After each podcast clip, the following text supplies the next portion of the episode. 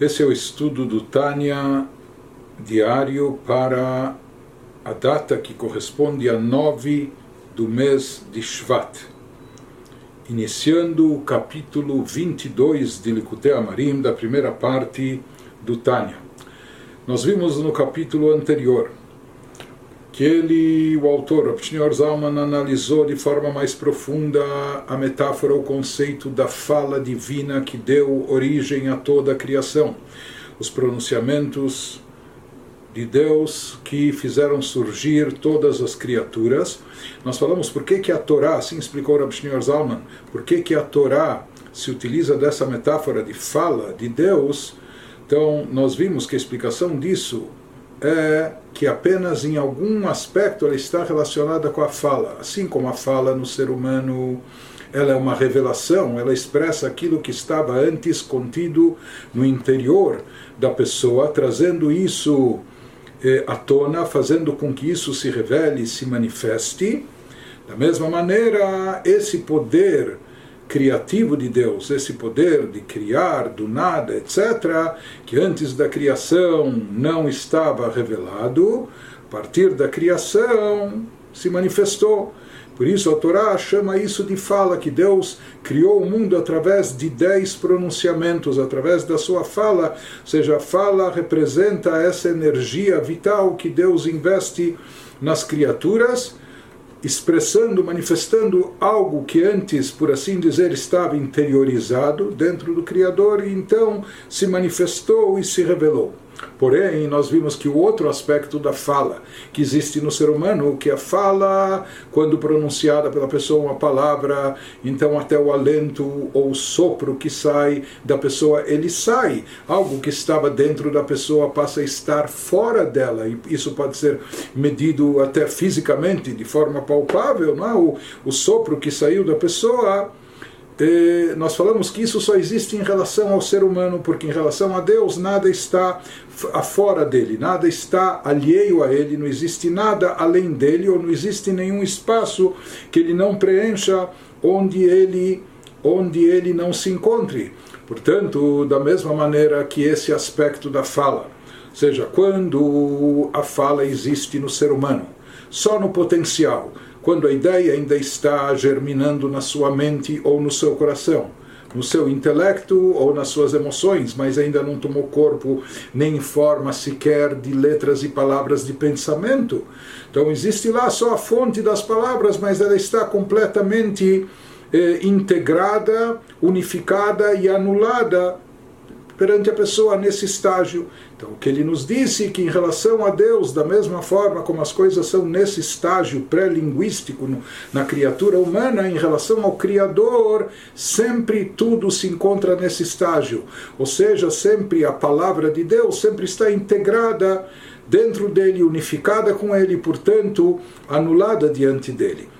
Isso nos remete ao conceito de que toda a criação, como é derivada da palavra de Deus, sempre está integrada dentro do, do Criador e, portanto, de fato, ela sempre está nulificada diante de Deus. Isso que nós percebemos as coisas de forma distinta, diferente, ou seja, nós eh, vemos ou percebemos uma certa autonomia ou independência eh, nas criaturas ou em relação a nós mesmos, em relação ao Criador, a nossa origem. Então ele nos fala que eh, essa separação essa distinção é apenas aos nossos olhos, é apenas em relação a nós, na nossa percepção. Porém, aqui ele continua se aprofundando mais nisso no capítulo 22. Ele nos diz que aparentemente essa explicação que a gente deu no capítulo anterior, que em um aspecto da fala isso se assemelha, a Torá utiliza essa metáfora porque se assemelha. Qual aspecto da fala? Que a fala é uma revelação daquilo que estava dentro. Então, por isso se utiliza essa metáfora dizendo que um poder criador de Deus se revelou e se manifestou a partir do Gênesis. Mas o outro aspecto, que é aquele aspecto da fala, do sopro, da, da palavra, que ele é externado, ele sai para fora do ser humano quando ele fala, esse aspecto a gente falou que não se aplica a Deus. Porém, ele aqui não se satisfaz com essa explicação apenas Por mais que nós vimos então que no conceito de fala existem dois aspectos. E ele nos fala que, ele nos diz que a fala superior se assemelha, pode ser comparada, ou nós podemos associar a fala da criatura apenas em um desses dois aspectos. Mas de acordo com isso, ele insiste, talvez a Torá deveria utilizar uma outra metáfora. Se não existe aqui o aspecto de separação, como existe na fala do ser humano, que quando ele fala, ele externa algo, não só que ele revela, mas algo sai, sai dele, é? por assim dizer, até se, se, se separando dele, é? se tornando algo à parte, algo distinto, alheio dele. Então, se isso não, não, não, existe, não ocorre em relação a Deus ou a fala divina, por que, que é utilizada essa, essa metáfora? Isso que ele prossegue nos, eh, nos dizendo aqui no capítulo 22. Rak a Torá dibra kelashon bnei Adam. Porém, como nós já explicamos anteriormente, a Torá fala de Deus usando linguagem que remete à condição humana. Assim já afirmaram os nossos sábios no Talmud, como nós dissemos. A Torá quer que o ser humano possa entendê-la. Por isso a Torá precisa falar numa linguagem que nós possamos entender, possamos captar, e a gente só conhece os conceitos que são próximos a nós, ou nós só raciocinamos da maneira que nós concebemos os conceitos, como eles se aplicam para nós mesmos. Então, essa é uma regra que a Torá se expressa na linguagem humana. ונקרא בתורה דיבורו של מקום ברוך הוא בשם דיבור ממש כדיבורו של אדם. A Torá se refere à fala entre aspas, a fala de Deus, como se esta fosse fala realmente em todos os aspectos da fala no ser humano, como a fala de uma pessoa. Por que, que a Torá se utiliza então dessa metáfora? לפי שבאמת כך היא דרך ירידת והמשכת החיות לתחתונים בצמצומים רבים ועצומים, מינים ממינים שונים, להיבראות מהם ברואים רבים, מינים ממינים שונים. Traduzindo, por que, que a Torá então insiste na utilização dessa metáfora da fala? em relação ao Criador, se ela não se assemelha em todos os aspectos à fala da criatura, da criatura humana, eh, se distingue da, da fala da revelação do Criador, por que a Torá insiste em utilizar então essa metáfora? Então ele nos diz, porque embora não seja física a fala de Deus, na fala do ser humano nós dissemos que até o sopro, o alento, o ar, sai da sua boca na hora que ele fala e pronuncia algo, ou seja, algo de fato sai de dentro da pessoa e é externado e vai parar fora, se tornando algo alheio à pessoa. Não é? Então, eh, no caso da fala, entre aspas, da fala divina, embora não seja física, a fala divina de fato apresenta similaridade profunda com a fala humana. Ele nos diz que há uma similaridade mesmo nesse aspecto de separação que nós mencionamos, mesmo que em relação a Deus não há como se separar e se desvincular dele, porque ele é onipresente, ele está em todo lugar, etc., e não há nada fora dele, não há nada distinto e desvinculado dele, mas mesmo assim ele vai nos dizer e vai, vai nos explicar de forma, vai se aprofundar no que ele já nos falou anteriormente, dizendo que de certa forma esse conceito se aplica também em relação à criação. A fala divina, a fala entre aspas, sempre quando a gente se refere à fala divina, a fala entre aspas. A fala divina assemelha-se à humana, porque por ser um ato de revelação, pelo qual a energia vital, a energia que Deus emana ou emite para dar vida e existência a todas as criaturas, qual energia vital é atraída para baixo, para os mundos inferiores. Porém, como essa energia é atraída para baixo, nós já vimos, explicamos no capítulo anterior, por meio de diminuições numerosas e intensas. Então, essa luz divina, essa energia vital que é proveniente de Deus, ela passa por um processo, ela é processada por meio de diminuições numerosas e intensas que na linguagem cabalística são chamadas de tzimtzumim, plural de tzimtzum, condensações, diminuições e ocultações da luz divina, da energia vital de Deus. E há uma variedade de tzimtzumim diferentes. Esses tzimtzumim, não só em quantidade, mas também em forma, eles são distintos. E é isso que acaba dando origem de maneira que uma grande variedade de criaturas diferentes possa vir a existir. Então, existem criaturas talvez mais espiritualizadas, como as Sefirot, os atributos divinos, ou como os anjos, ou etc., ou as próprias almas antes de chegarem ao mundo. Então, essas criaturas talvez passaram na sua origem por um número menor de tzimtzumim, de ocultações da luz divina, enquanto que há outras criaturas que sofreram uma condensação de ocultação da luz divina de forma mais intensa. Por isso, aparentemente elas eh, estão mais distantes, ou parecem estar mais distantes de espiritualidade do, da origem divina. Essas diminuições e a ocultação da face de Deus são tão como está previsto na Torá, em Deuteronômio 31, que Deus Panai, eu irei encobrir o meu semblante. Daqui nós temos uma alusão na Torá, esse conceito cabalístico, não é? que isso seria a origem do conceito do Tzimtzum. E de certa forma, aqui nesse capítulo, ele está nos afirmando que esse tzimtzum, essa condensação da luz divina, isso não é só uma ilusão de ótica para a vista humana ou das criaturas. Não, ele nos diz que o tzimtzum, de fato, ele é real. Ou seja, houve aqui, de fato, uma diminuição e condensação dessa luz divina, desse poder vital de, que dá existência para todas as criaturas.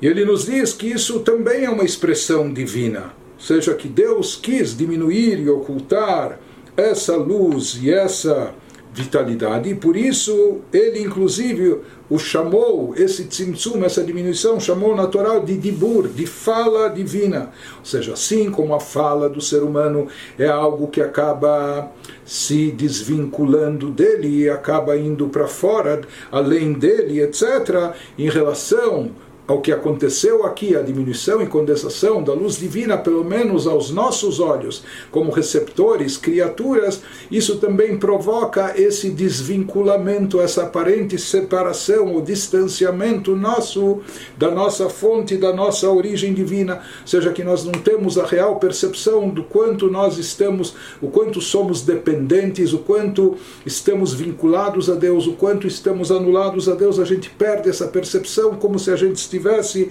separado ou fora dele. Porém, tudo isso sempre ressaltando que essa percepção é apenas em relação a nós criaturas, porque em relação a Deus, como também já explicamos, o tzimtzum, essa diminuição e condensação, não implica absolutamente em nada e por isso, em relação a ele, não há qualquer variação e diferença entre antes da criação e após a criação. Então ele continua nos dizendo.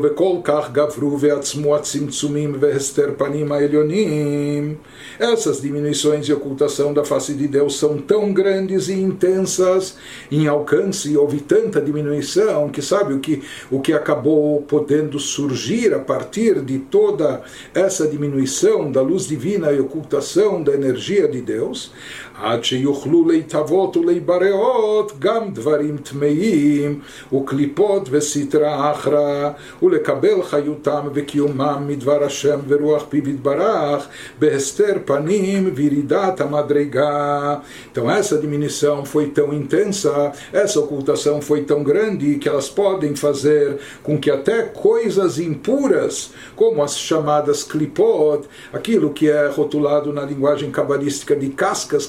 encobre oculta o que há de santidade à luz divina, ou sitra achra, aquilo que é chamado na Kabbalah do outro lado, o lado que, o lado que se opõe ao campo da Kedushá, da santidade divina. Então, ah, de onde surge? De onde surge o mal? se tudo vem de Deus, se Deus é bom, etc., e não existe dualidade, Deus é um e único, então como de Deus, que é, que é a perfeição, é o bem, a essência do bem, Deus é bom e só quer o bem, como dele acabam surgindo coisas ruins, coisas más que estão presentes aqui no mundo, criaturas ruins, pessoas más intencion, mal intencionadas, ou criaturas impuras, etc., negativas, tudo aquilo que está incluso no chamado, na linguagem mística, no chamado campo das clipotes citrahra. Mas tudo tudo isso é consequência da, con, da condensação, da diminuição, da ocultação da luz divina no processo de criação. Isso faz com que coisas impuras, clipote citrahra, possam surgir, ganhem existência e sejam criadas. Então, essa é a origem do mal, e é essa a origem da citrahra, do lado que se opõe a Kedushá, ou seja, tudo vem de Deus, porém depende de como foi processado. Existem certas coisas que passaram por um processo tão intenso e tão longo, de tanta diminuição da luz divina, de tanta ocultação da energia divina, que no final eles se acham autossuficientes, eles se acham independentes, eles se, podem até contrariar a vontade de Deus ou podem agir, jogar no time contrário, por assim dizer ele nos diz esses grandes tzimtzumim, essas grandes diminuições da luz divina tor tornam tais entidades negativas aptas a receber sua energia sustentadora da vida, da palavra de Deus e do sopro da sua boca, por meio de uma fortíssima ocultação da face de Deus. Então, como elas surgiram, porque aqui, uma vez que foi encoberto o semblante divino, uma vez que a luz divina foi diminuída e condensada e ocultada a tal ponto, então no final, mesmo que aqui, eh, em última instância, essa energia é derivada de Deus, mas ela foi tão condensada, tão diminuída, tão ocultada, tantos simtsumim foram aplicados sobre ela, que no final até essas entidades negativas se tornam aptas a receber, a sugar, a mamar, receber sua energia sustentadora da vida da palavra de Deus, apesar que a palavra de Deus é algo sagrado, elevado, mas aqui essa palavra foi camuflada, foi condensada, foi diminuída e do sopro da sua boca divina, por assim dizer. Como isso ocorre, como elas têm acesso a essa vitalidade divina que é sagrada, se elas atuam de forma oposta e contrária, por meio de uma fortíssima ocultação da face de Deus, que isso é o efeito do tzimtzum, dessa ocultação, dessa diminuição, e descida através de degraus incontáveis, de modo que até o mal consegue absorver a energia tão, tanto foi diminuída essa luz, tanto ela foi condensada, tanto ela foi limitada e restrita, que no final até as criaturas ruins ou o mal consegue sugar dela, consegue se conectar a ela e consegue tirar proveito, absorver vitalidade, energia vital dessa luz divina que foi condensada, que foi limitada. Ele nos explica aqui, voltando ao tema de Avodazará, de idolatria, que é aquilo que nós estávamos explicando e comentando, e só para a gente não perder o fio da meada. Ele começou a nos explicar, ele estava nos dizendo como. Primeiro, ele estava nos explicando uma das perguntas, aparentemente aquele amor dormente que todo Yehudi tem com uma fé muito intensa, etc., que isso é algo imutável e inabalável. Aparentemente, ele perguntou: isso se manifesta somente em momentos dramáticos, quando a pessoa é confrontada com é desafiada a renegar a sua fé quando ela é confrontada com o pecado mais grave de avodazará, de idolatria. Mas se isso não acontecer, então significa que esse amor dormente nunca vai despertar, nunca vai se manifestar. Então ele começou a nos explicar que na realidade o conceito de Avodazará não envolve apenas e tão somente se ajoelhar ou se curvar diante de um ídolo, de, uma estatueta. Ele começou a nos explicar que na realidade a proibição de Avodazará que está nos Dez Mandamentos é a fonte e origem de todas as proibições de todas as 365 proibições da Torá. Em outras palavras, ele está nos explicando como, ao transgredir qualquer uma das eh, proibições da Torá, de certa forma aqui há um envolvimento com Avodazará, com idolatria. Isso que ele está, está dando essa longa e profunda explicação para nos fazer entender como qualquer falha e transgressão na Torá está relacionada com idolatria. Aqui ele nos diz que todas as coisas más e ruins, todas as coisas que pertencem ao campo da clipa e citrahra, do campo das chamadas cascas, invólucros que ocultam e encobrem a Kedushá, a santidade, ou lado oposto e contrário à santidade e a Kedushá, todos eles são chamados de Elohim Acherim, מפני שיניקתם וחיותם אינה מבחינת פנים אלא מבחינת אחוריים דקדושה.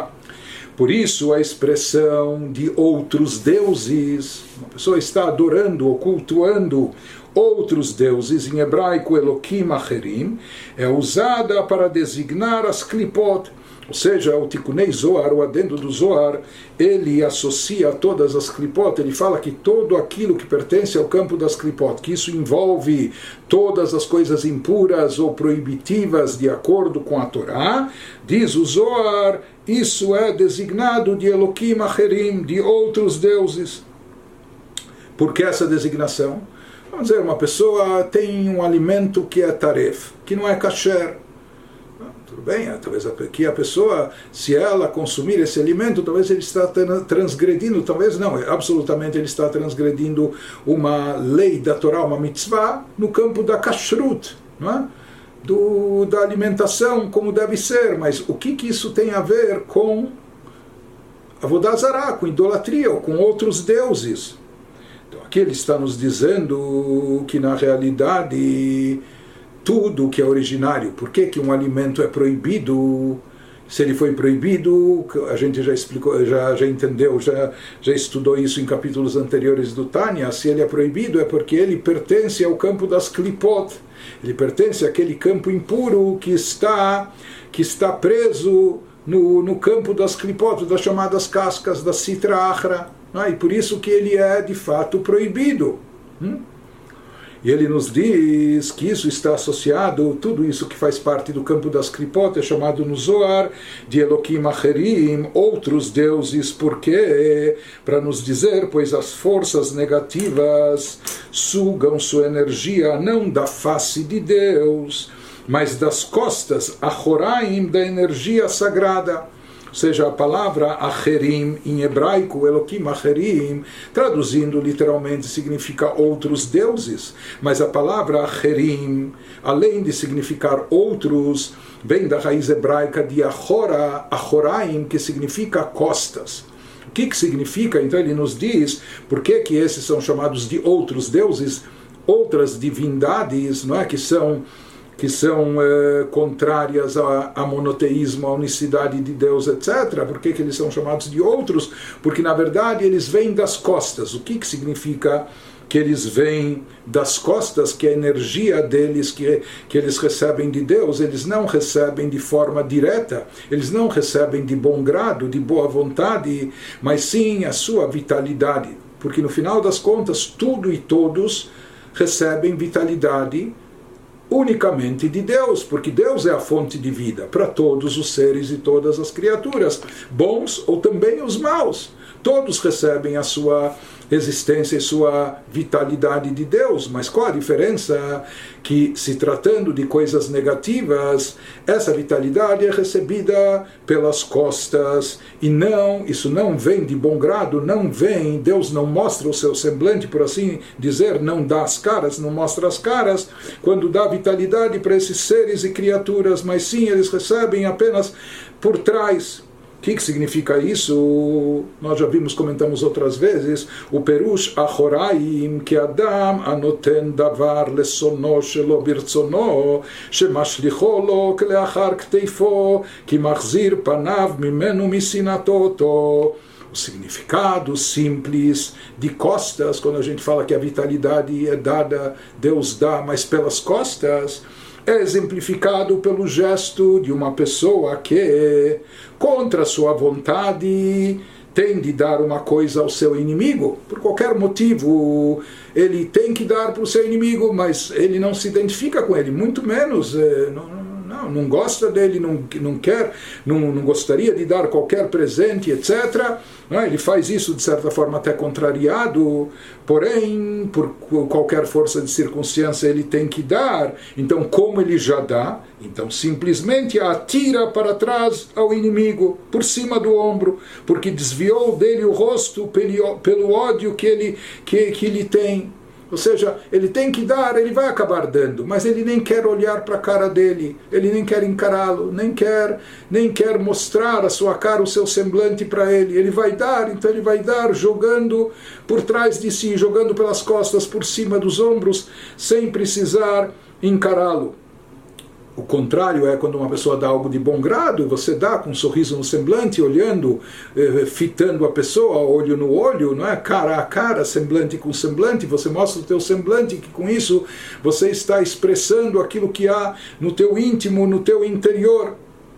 Mesma coisa no campo da chá da santidade, aquilo que é bom e positivo. Todo mundo, como a gente falou, todas as criaturas recebem a energia e vitalidade de Deus, mas aquilo que é bom e positivo recebe do, por assim chamar, semblante divino. Né? Então Deus dá as caras, dá isso com satisfação. Já no campo das clipot, no campo negativo, que por algum motivo Deus tem que dar, ele dá, mas pelas suas costas.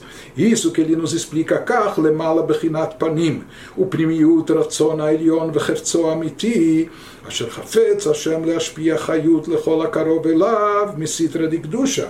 Algo similar ocorre no alto, utilizando, continuando com essa metáfora de semblante e costas, a face de Deus, quando nós falamos que Deus dá as caras, mostra o seu semblante, a face de Deus simboliza a sua genuína vontade interior. O Ratzon Elion, a vontade mais profunda de Deus e desejo verdadeiro. O que, que Deus aprecia, o que, que Deus gosta, o que, que Deus deseja? Saber, que Deus deseja derramar energia vital da esfera da santidade a todos que estão próximos dele como se está próximo dele, quando se é bom, quando se faz o bem, quando se é puro, quando se está elevado, etc. e assim por diante. Já o contrário, avala sitrach ve'atumah, utoevat Hashem asher saneh, ואינו משפיע על החיות מפנימיות הרצון בחפצו האמיתי אשר חפץ בה חס ושלום, כי אם כמאן דשא דבתר כתפו, היא לשונו שלו ברצונו. Porém, a citra achra, o lado oposto à santidade, lado contrário e a impureza, elas são chamadas na Torá de abominação para Deus, que ele detesta, Deus, Deus detesta o mal. Então, mesmo que ele é a fonte de vida, e assim ele escolheu dar vida para tudo e todos, para possibilitar esse cenário de livre-arbítrio, como nós vamos ver a seguir, então ele, então ele já tem que dar vitalidade também a essas criaturas, mas ele não dá a essas forças negativas energia vital por ser essa sua vontade interior. Ele vai dar, mas não porque essa é sua vontade interior e desejo verdadeiro. Não é isso que Deus gosta e aprecia. Como se deleitasse, se se deleitasse com elas, Deus nos livre. Ah, Deus nos livre de atribuir esse gosto pelo mal ao Criador. Deus é perfeito. Ele não, não só que ele não, não aprecia e não tem prazer com o mal, pelo contrário, ele abomina o mal, ele detesta o mal. Mas se o mal tem que existir como contrapeso na nossa vida, na nossa existência, para possibilitar o livre-arbítrio, então Deus acaba dando sustentação às forças negativas como alguém que atira algo por cima do ombro. Assim explica o Zohar. É? Ele faz isso, ele dá vitalidade para esses seres e criaturas, mas como alguém que dá algo para o seu inimigo visto que dá-lo ao inimigo não é sua vontade verdadeira. Ele tem que dar, mas ele dá isso ah, como de mau grado. רק כדי להעניש את הרשעים וליתן שכר טוב לצדיקים די כפיין לסטרא אחרא. וזה נקרא בחינת אחוריים דרצון עליון ברוך הוא. Como a gente falou, por que, que Deus então dá energia vital para o mal? Para que o mal exista. E para que nós precisamos que o mal exista? Para que haja livre-arbítrio. Ele o faz somente para punir os maus, para que haja o conceito de remuneração divina e dar uma boa recompensa aos justos. Isto é, para tornar significativas nossas decisões, pois as consequências de nossos atos serão determinadas por nosso livre-arbítrio. E Deus se compraz com os que suprimem a citrahra. Deus tem prazer de ver que nós aqui, mesmo que tínhamos a alternativa de escolher o caminho mais fácil, conveniente, o caminho do mal, quando a gente rechaça e rejeita o mal, escolhe o bem